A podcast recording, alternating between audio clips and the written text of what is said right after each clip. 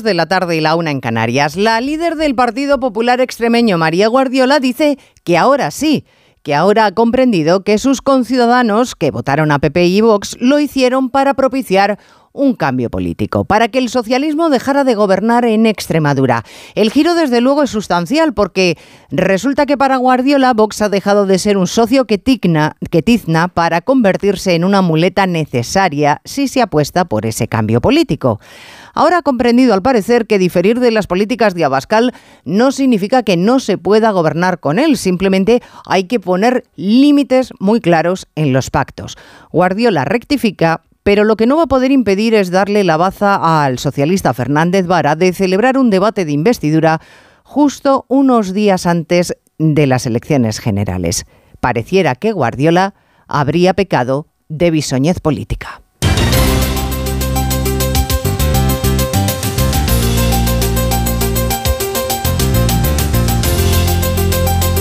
En Onda Cero, Noticias Mediodía con Elena Gijón.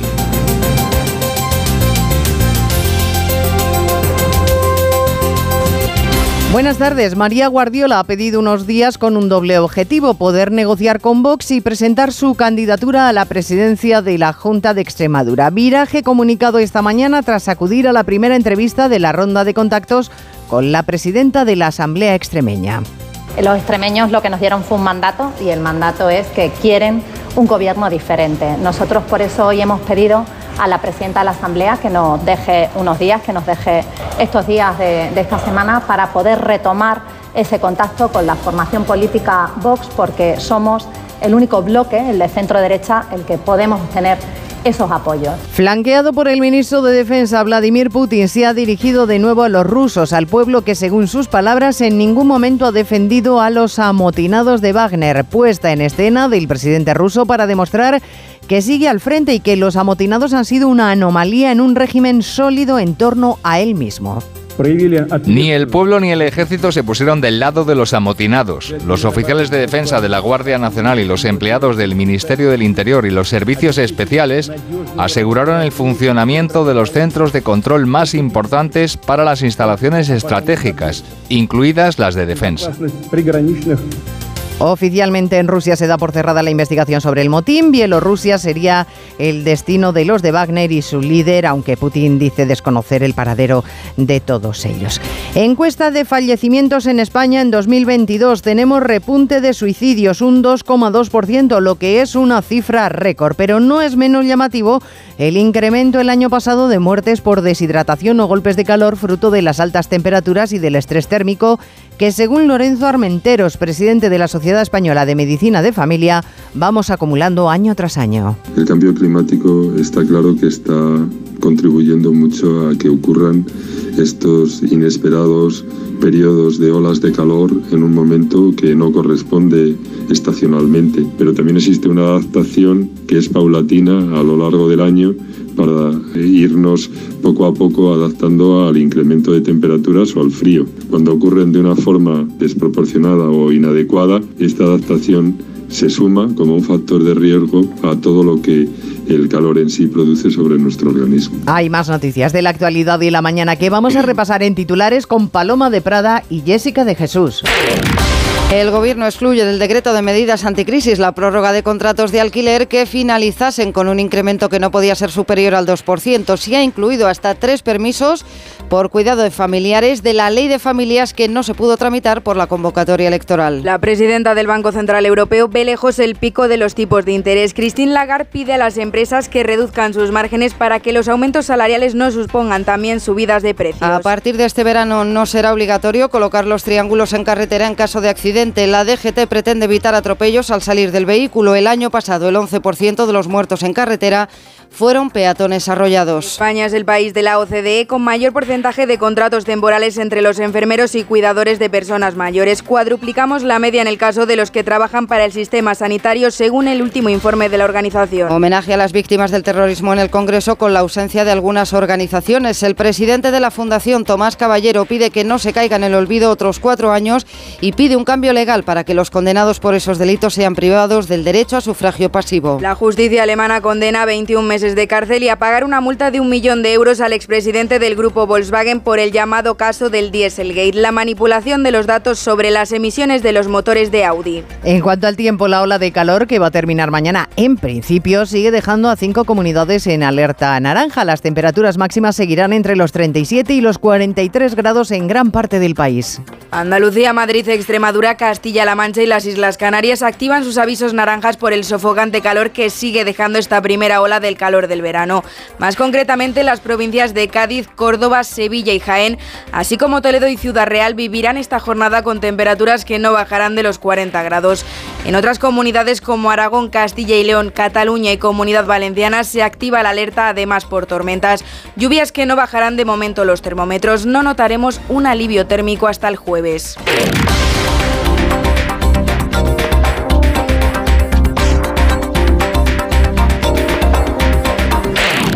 Verán, el año pasado fallecieron en España 450.000 personas, un 10% más que antes de la pandemia. Descendieron las muertes por COVID, pero aumentaron las relacionadas con el sistema respiratorio en general.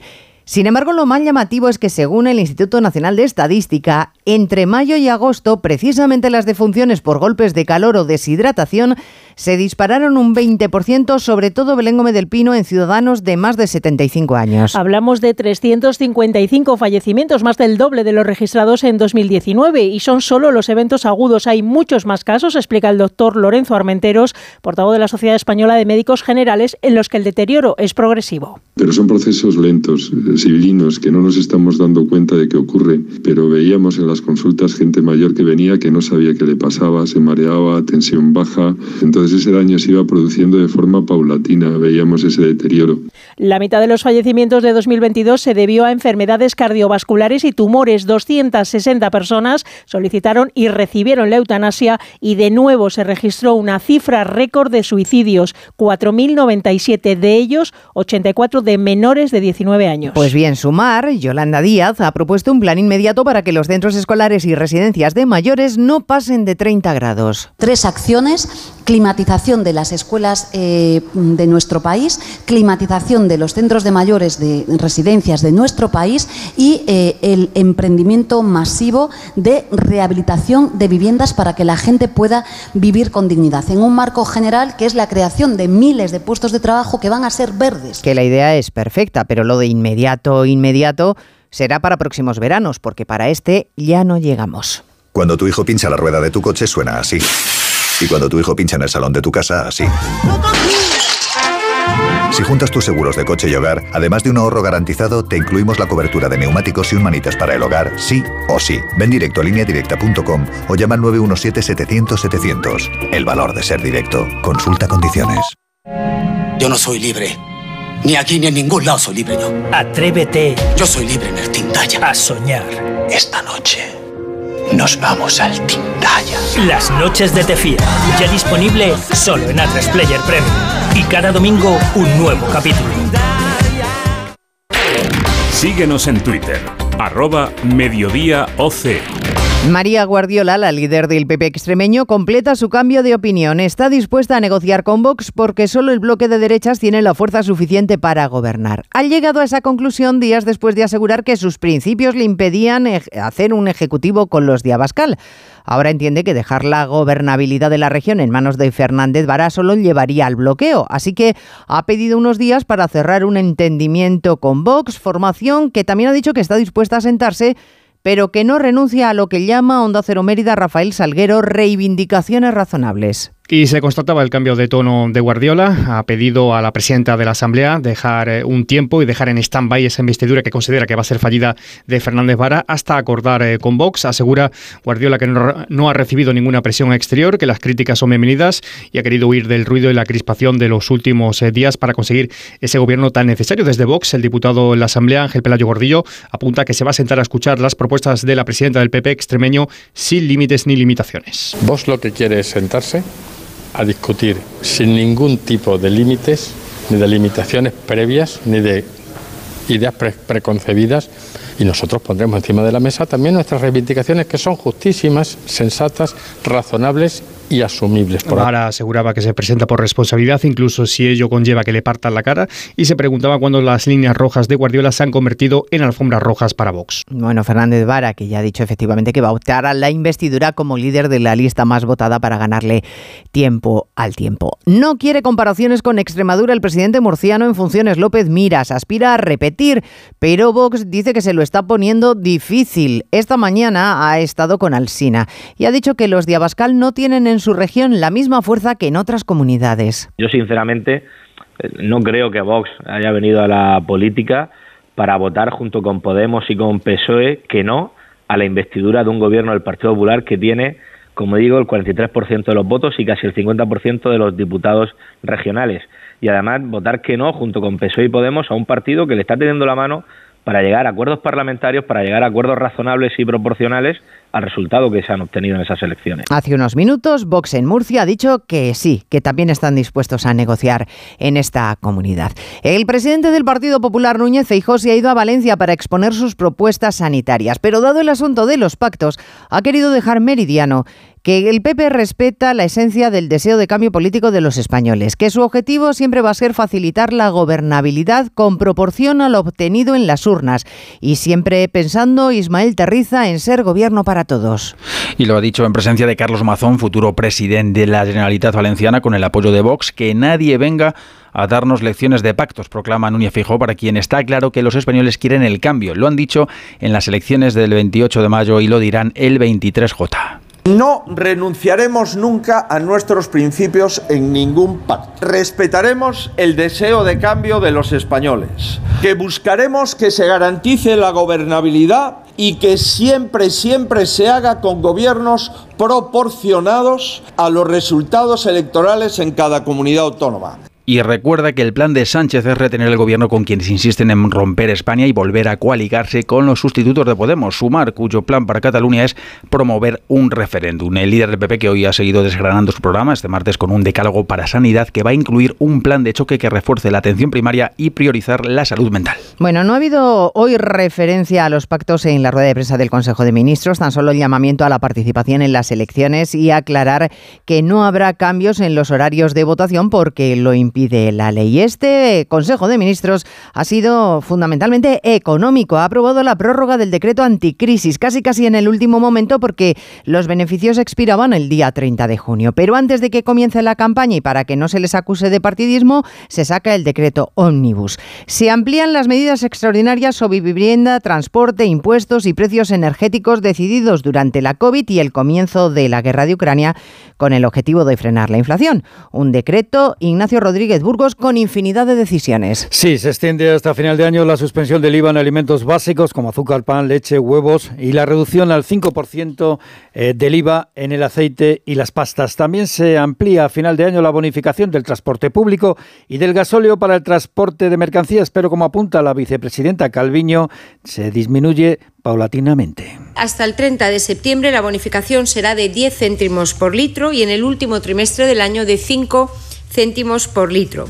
Se trata de medidas que ayudarán a seguir conteniendo el precio de los alimentos. Se extiende la suspensión de los desahucios de las familias vulnerables y se suprime la prórroga del alquiler. Se aprueba un aval del ICO para la entrada de la vivienda para jóvenes y familias con menores y además se retrasa al año que viene la cotización de los becarios a la seguridad social. Hay una desgrabación del 15% en el IRPF en la compra de coches eléctricos y se adapta la regulación de las VTC y taxis a la sentencia europea. Se establece finalmente el olvido oncológico. Cada vez que hablamos de economía sale a relucir nuestra principal debilidad, el mercado laboral. Hoy la OCDE nos ha puesto frente al espejo de la situación, por ejemplo, en la sanidad. España es el país de este organismo con mayor, mayor porcentaje de contratos temporales entre enfermeros y cuidadores de personas mayores. Cuadruplicamos la media de la organización a la hora de firmar este tipo de contratos. Corresponsal en París, Álvaro del Río. La alta temporalidad es lo que caracteriza al sector de la enfermería y cuidados a mayores en España. De hecho, es el país con la tasa más alta de la OCDE. Un 40% de esos trabajadores en el sistema sanitario tienen contratos temporales, cuatro veces más que la media de la organización, y la tendencia es muy similar en los empleados de residencias y hogares. En su informe alerta la organización de la escasez de trabajadores en este sector, lastrado fundamentalmente por los bajos salarios y la necesidad de aumentar las contrataciones en un 32% en los próximos 10 años, pero eso sí, mejorando las condiciones de trabajo, un desajuste entre oferta y demanda que se explica por la falta de reconocimiento de estas profesiones que por sus difíciles condiciones registran también una alta tasa de bajas por enfermedad y España lidera ese ranking con las bajas más prolongadas de enfermeros y cuidadores. Y ya que estamos en el campo del empleo, gran manifestación en Madrid de los funcionarios de la Administración de Justicia que siguen recibiendo la callada por respuesta por parte del Ministerio.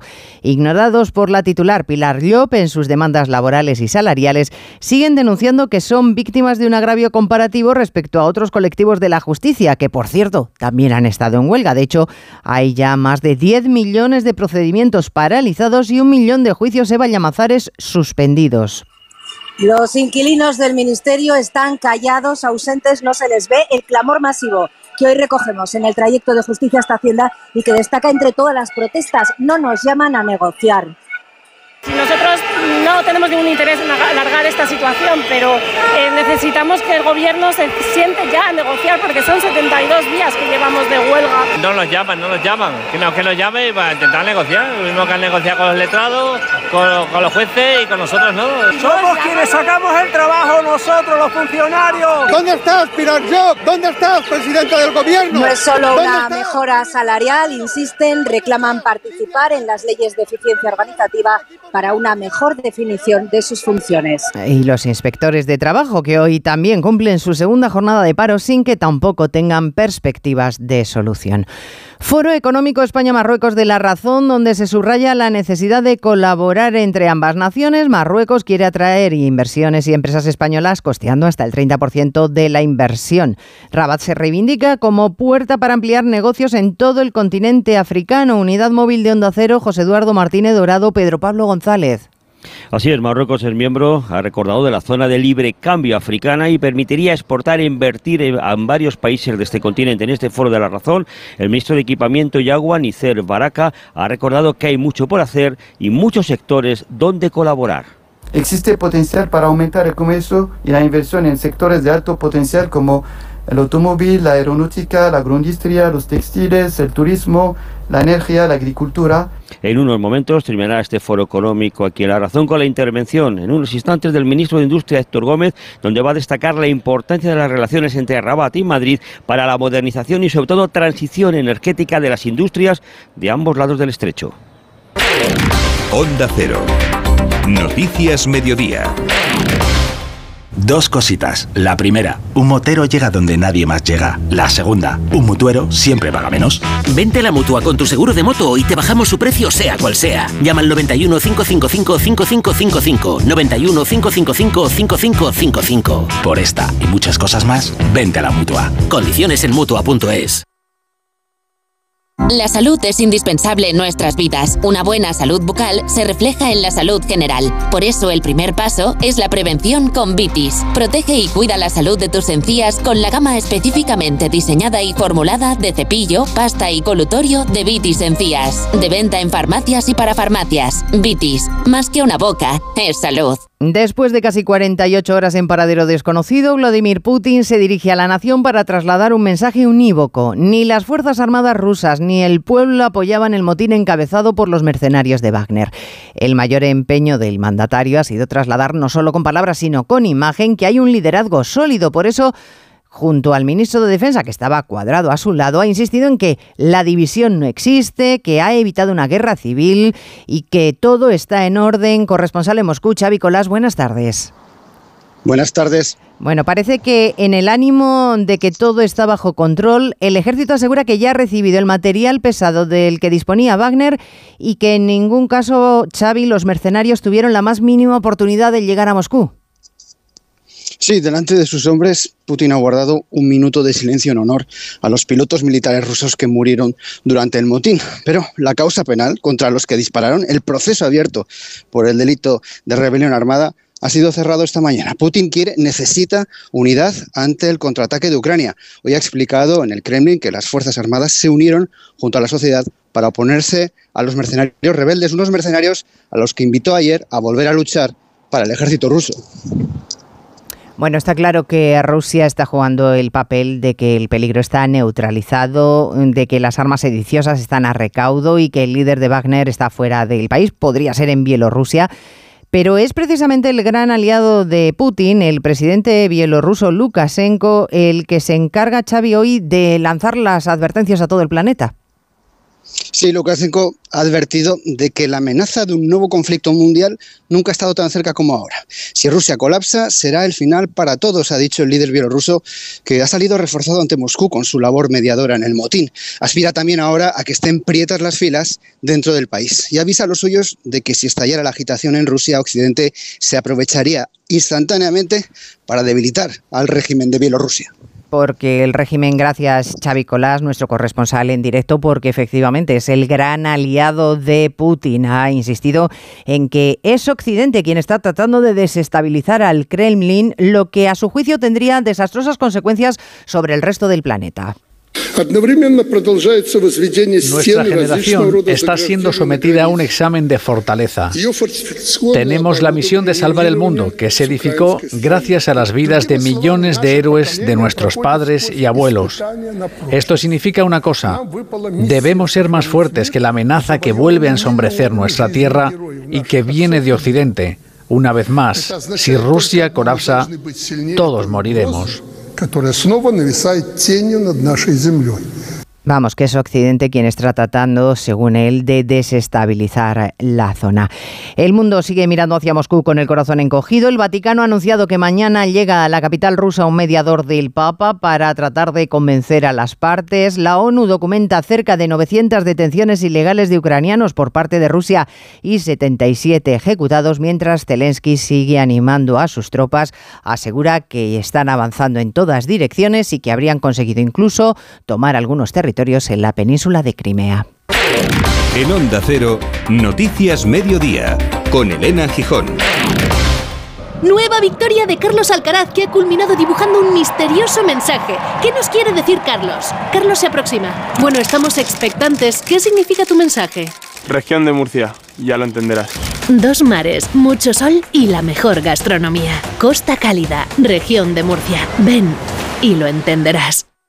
Tenía unos seis recibos y pagaba 1.800 euros. Y ahora voy a tener un recibo y voy a pagar 670. Uf, es que me, me ha dado mucha tranquilidad. Pues la verdad que bastante. Pues que lo único malo ha sido no conocerlos antes. Agencia negociadora les ha cambiado la vida. No lo dudes. Si tienes casa en propiedad y quieres pagar un 80% menos cada mes por tus préstamos, llama gratis al 900-900-880. 900-900-880. Llama ahora te cambiará la vida. Con el liderato de su grupo en juego, la selección española sub-21 se enfrenta precisamente a Ucrania para cerrar la primera fase del Campeonato de Europa. Este Rodríguez, buenas tardes. Buenas tardes, partido que España afronta con los deberes hechos, esto es clasificada para cuartos, pero con el objetivo de ser primera de su grupo. A los de Santidenia les basta el empate y el técnico podría apostar por las rotaciones. Se valora todo y, lo que sí te digo que, que hacer un 11 en esta selección ya el primer día. Es a la vez fácil, es fácil y es complicado a la vez, porque el nivel de, de los 23 jugadores son buenos y hay que, hay que elegir e intentar acertar. Queremos los tres puntos, queremos ser primeros y también pensando en, el, en el siguiente.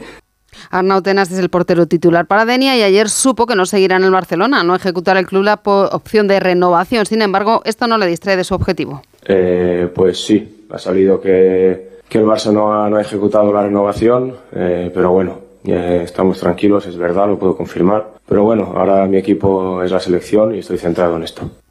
El juzgado que investiga el caso Negreira desestima la petición del Barcelona de personarse como acusación particular en calidad de perjudicado. El juez también ha prorrogado el secreto del sumario de un asunto que investiga los pagos por parte del conjunto azulgrana al que fuera presidente del Comité Técnico de Árbitros. Este caso puede terminar también con una sanción al Barça por parte de UEFA, como no participar en la Liga de Campeones. Por eso la cúpula azulgrana está muy atenta a lo que ocurra con Osasuna, ya que los inspectores del máximo órgano del fútbol europeo recomiendan su expulsión de la Conference League por un caso de amaño de partidos en la temporada 2013-2014. El Club Rojillo tiene hasta el viernes para presentar alegaciones. Este asunto se abordará también en la Asamblea de la Federación celebrada hoy y en la que Luis Rubiales ha aprovechado para anunciar su intención de construir un estadio nacional. Queremos que la Asamblea nos respalde en la idea de construir un estadio nacional de entre 30 y 40 mil espectadores, con un terreno propio de la Federación, por supuesto pasando todos los filtros que se deben pasar,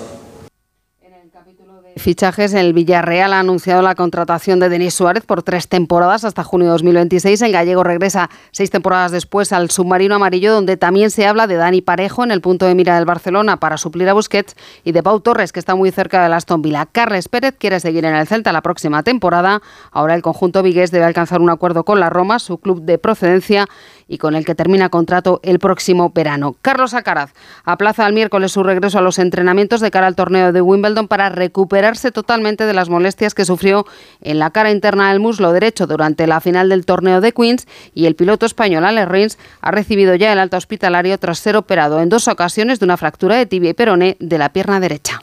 Todas las tardes. Hola, ¿qué tal? Buenas tardes.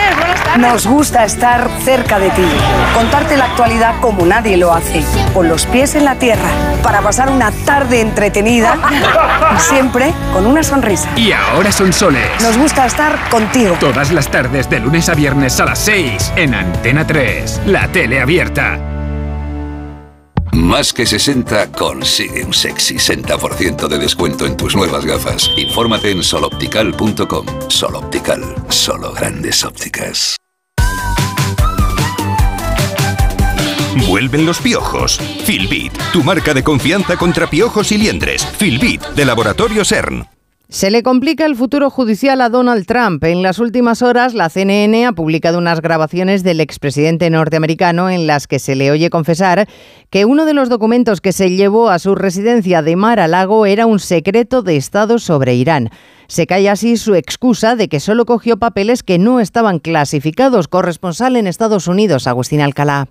Una de las pruebas más claras de que Donald Trump sabía que no podía tener cientos de documentos secretos que se llevó a su mansión de Florida cuando abandonó la Casa Blanca son sus propias palabras. Y la Fiscalía tiene en su poder una grabación realizada hace dos años en una reunión con un grupo de visitantes a su residencia de verano en Nueva Jersey, en la que el presidente enseña un plan secreto para atacar Irán que no debía tener y que no podía compartir con nadie.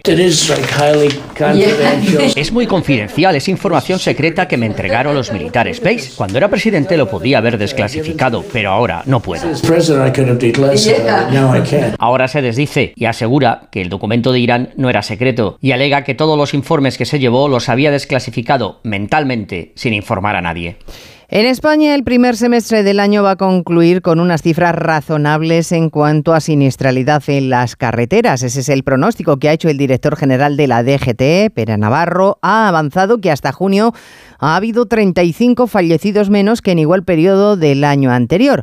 Le preocupa, eso sí, Diana Rodríguez, el alto porcentaje de muertos por atropello y en la mayoría de los casos evitables. El 11% de los fallecidos en carretera el año pasado fueron atropellados por bajar del vehículo. Por eso Tráfico estudia eximir a los conductores de poner los triángulos si existe riesgo. Es una medida vigente en países como Reino Unido y que ha anunciado el director general de tráfico, Pera Navarro. Consideran que es más peligroso bajar a colocar el triángulo a 50 metros que no colocar nada. Y aquí vamos a ver, está, para este verano, eh, estamos estudiando a ver si podemos jurídicamente hacer lo mismo. Y preocupa también que las salidas de la vía estén detrás del 42% de los accidentes mortales en carretera. La cuota de pantalla del cine español se situó el año pasado en el 22%, lo que supone una remontada de 6 puntos respecto al año anterior. Es uno de los mejores resultados de la última década, según los datos difundidos por el Ministerio. Y aún así, Mercedes Pascua Seguimos sin estar en niveles previos a la pandemia. Si no hemos recuperado las cifras, hemos mejorado mucho. En 2022 hemos ido al cine un 41,7% más que el año anterior. El año pasado los cines españoles recibieron 59 millones de espectadores y recaudaron 367 millones de euros. Es un 45 más que en 2021. Un cine el español en el que cada vez tienen más peso las mujeres. Uno de cada cuatro directoras es una mujer y cuatro de cada diez mujeres son y cuatro de cada diez guionistas también son mujeres. Nos sigue tirando más el cine extranjero que el español, 46 millones de espectadores frente a 13 que se decantaron por cine nacional. El cine español, eso sí, casi duplica sus resultados. Entre las películas más taquilleras de 2022, una española está en el cuarto puesto. Es la tercera parte de Padre, no hay más que uno. Pues así hemos llegado al final de Noticias Mediodía. En la realización técnica Jorge Zamorano, en la producción Jessica de Jesús. Ya saben que volvemos a las 3 con toda la información. Les dejamos ahora con nuestros compañeros de información local y regional. Gracias señores por estar ahí. Muy buenas tardes. En Onda Cero, Noticias Mediodía, con Elena Gijón.